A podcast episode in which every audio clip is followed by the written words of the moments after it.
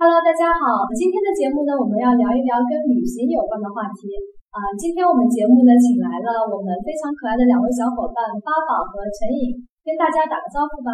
Hello，大家好，我是八宝。Hello，大家好，我是陈颖。我们今天要聊的其实是在旅行的过程当中有哪些方式可以赚钱。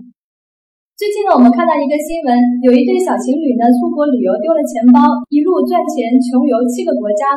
他们一路上呢想了很多赚钱的办法，比如说在越南的时候，他们看到一家羽绒服店的折扣力度很大，就拍照到朋友圈做代购，赚了几天的生活费。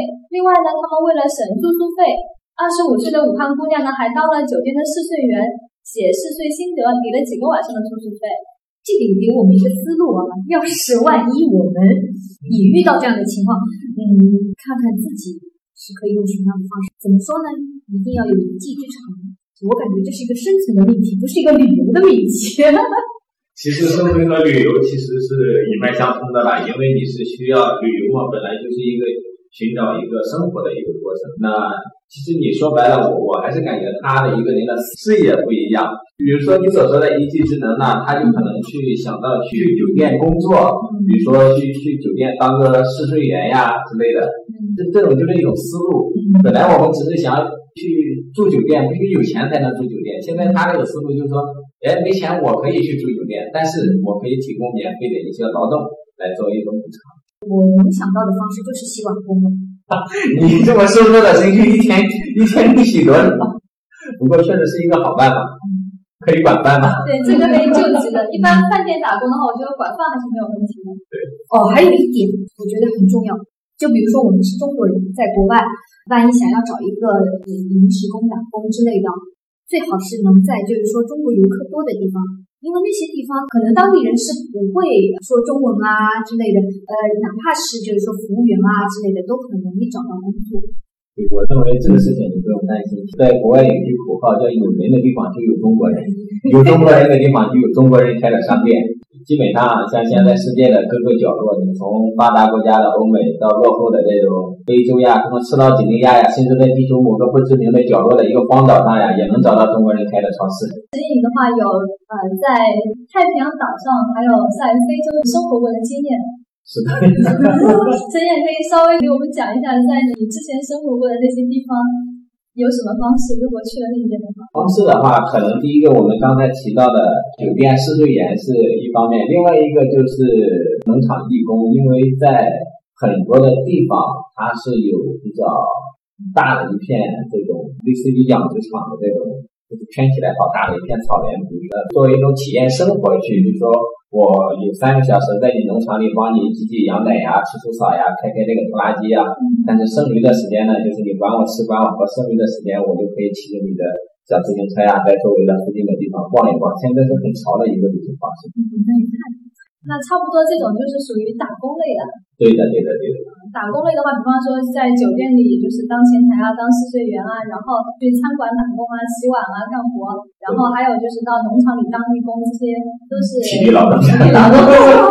但是的确是呃很方便，就能够就是帮我们节约一些旅行的费用，或者说帮我们救急，就是没有钱的时候可以去那边试试。对对对。那第二类我们可以想到的话，还有一种就是文化类。就是有一些对，就让我们可以想象以前就是会有一些什么呃旅行作家，旅行作家的话，他可能本身就是有一定的就是功底在的。那如果说我们其他人也可以利用自己的一些功底去做这些事情，我感觉就是相对于这种作家之类的啊。他前期肯定是需被人知道，或者人家看过你的文章啊，在他旅行之前肯定有个铺垫的，他整的整个一个就是说过程的，就是说一般人可能比较难。如果就是说有一技之长，比如说画画啊，在在街头给人家画个画像啊，这种多少也能挣到点钱。对，如果你的这种拍摄技术非常好。或者说你的这种拍摄技能做的话，其实你也是可以拍一些照片或者拍一些视频发给这些有关的这种网站。比如说以前有哥们他就很喜欢拍照，他就拍了很多漂亮的图片发给了那个中国地理，然后每每次也有一笔这种不菲的小收入。那有没有其他的一些就是旅游网站会收一些照片啊，会收一些邮寄？呃，邮寄的话。可能有一些像现在在做攻略类的一些网站，他们是比较欢迎这一点。穷游，对，穷游网呀，什么马蜂窝，就是比较提倡就是你写游记的这种。当然了，你也可以教你一个小小的方法，就是说你跟当地的这个旅行社或者当地的这个华人的酒店，比如说你去了马达加斯加的某个华人酒店，你就跟他说，我在这个穷游网上很有知名度，我给你打个小小的软文，你给我多少钱？这个也是可以的。更说明了，就是说你前期是需要有一定的知名度。对对对。如果说我去了之后，我很想拍照，然后很想就是呃赚点钱的，就我回国之后再找那些网站能找到吗？呃，这个是可以找到的，或者你出发之前，你可以提前在网上搜一下，因为像目前我自己知道的是中国地理啊，或者旅游的这种一些相关的杂志，他们会收录这些照片的。或者现在也有一个，好像是在美国还比较盛行的一个网站，就是。专门就是做这种图片社交，他需要用你照片的话，他可以付费给你。我以前看到过的有一个男生，他摆地摊是怎样卖自己的诗集？他是这样，你可以随便拿走也可以，呃，你你就看这本诗集在你心目中的价位啊，你觉得两块钱，那你就可以放两块钱；你觉得够十块钱，够一百来块钱，或者更多都都匹敌不上这个诗的价格，你可以放多，就就感觉比较随性又比较。嗯，诗意的一种赚钱的方式。两块钱放的多的，还是更多钱放的多的？反正我是塞了两块钱，两块钱是价位最低的那个。那个，如果是如果是白拿，那个觉得不好意思。那两块钱就是最低的成本价。但是它升级就是几个 A4 纸印一下，又没有什么成本。哎呀妈呀！你早说呀，早说我发财了呀！我我还有一个情诗专辑一百多首呢。说明陈颖的感情经历有多少深？这个可以回去考虑一下，蛮好，也是生存之道。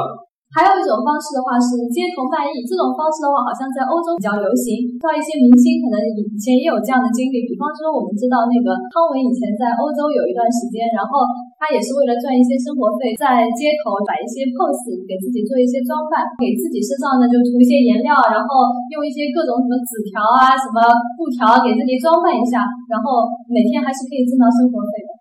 这里需要颜值吗？有有，涂满了之后其实看不出来了，关键是你造型，要么要么好看，要么丑的有造型。对，想到了二师兄，二师兄在花果山下面摆了个地摊，就是合影一次十块钱。为了造这个啤酒肚，应该也花了大价钱。主要是那猪耳朵比较多。我们后面讲的基本上都是那个文化类的，像写游记啊、写博文啊。拍照片、视频，还有呃画画。街头的话是属于行为艺术、创意，对创意类的。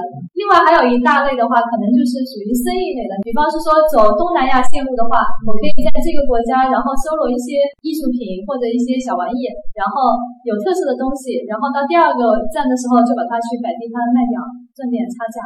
这种方式的话也可以，就比方说我觉得这东西特别好，我可以发到朋友圈啊，或者发到哪些网站去做代购。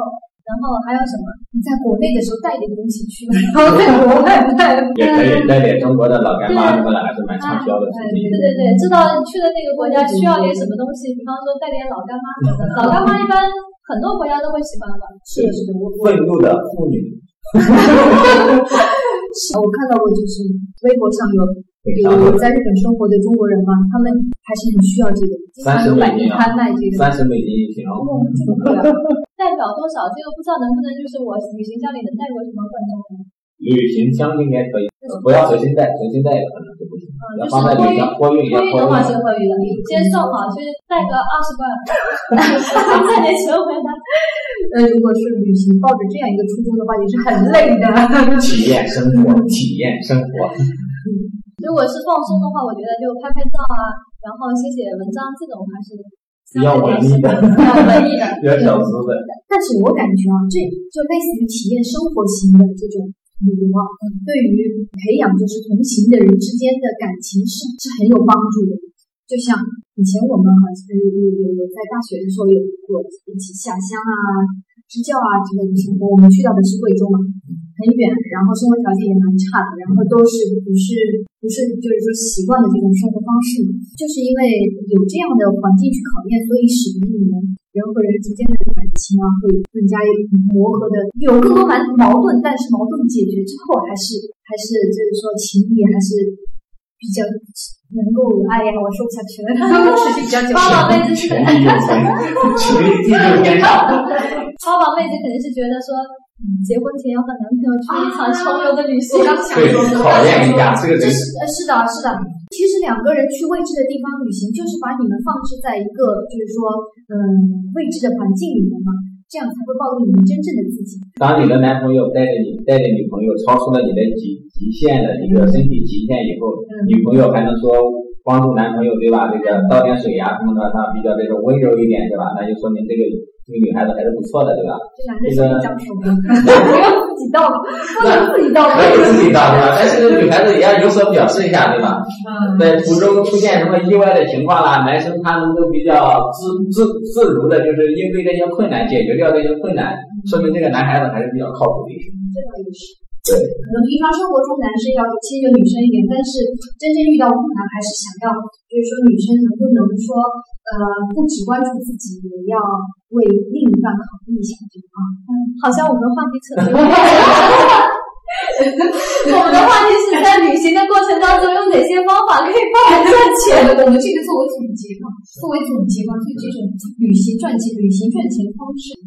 我们再来总结一下，第三类就是生意类的。生意类的话，呃，比方是说，呃，摆地摊啊，然后代购啊，还有好像还有一些就是在呃欧洲国家的话，听说是可以呃收废品的一个方式，就是在欧洲国家就是一些体力劳动可能很少有人会去做，就比方说你们呃去各种地方收集一些瓶瓶罐罐的，然后拿到超市里就可以卖了。这个东西其实就是发展中国家里面有一个比较好做的比较好，就是巴西做的比较好。巴西的话，它是作为一种，就是它整个把收费点进进行了一种流程化，就是成立的那种专业的合作社。他们那边做的比较公益化，就是给你提供一些场地，垃圾先分类嘛，分类做的非常好，就是可以循环再收的，直接拉到那个场地里去，然后你那些。失业的、贫困的，你就站在那边，然后在那个流水线上，就捡出来的都是你的钱。然后公益组织提供一些打包的机器，帮你打包，帮你联系那些。我们今天的话题讲的非常的精彩，谢谢两位小伙伴，谢谢。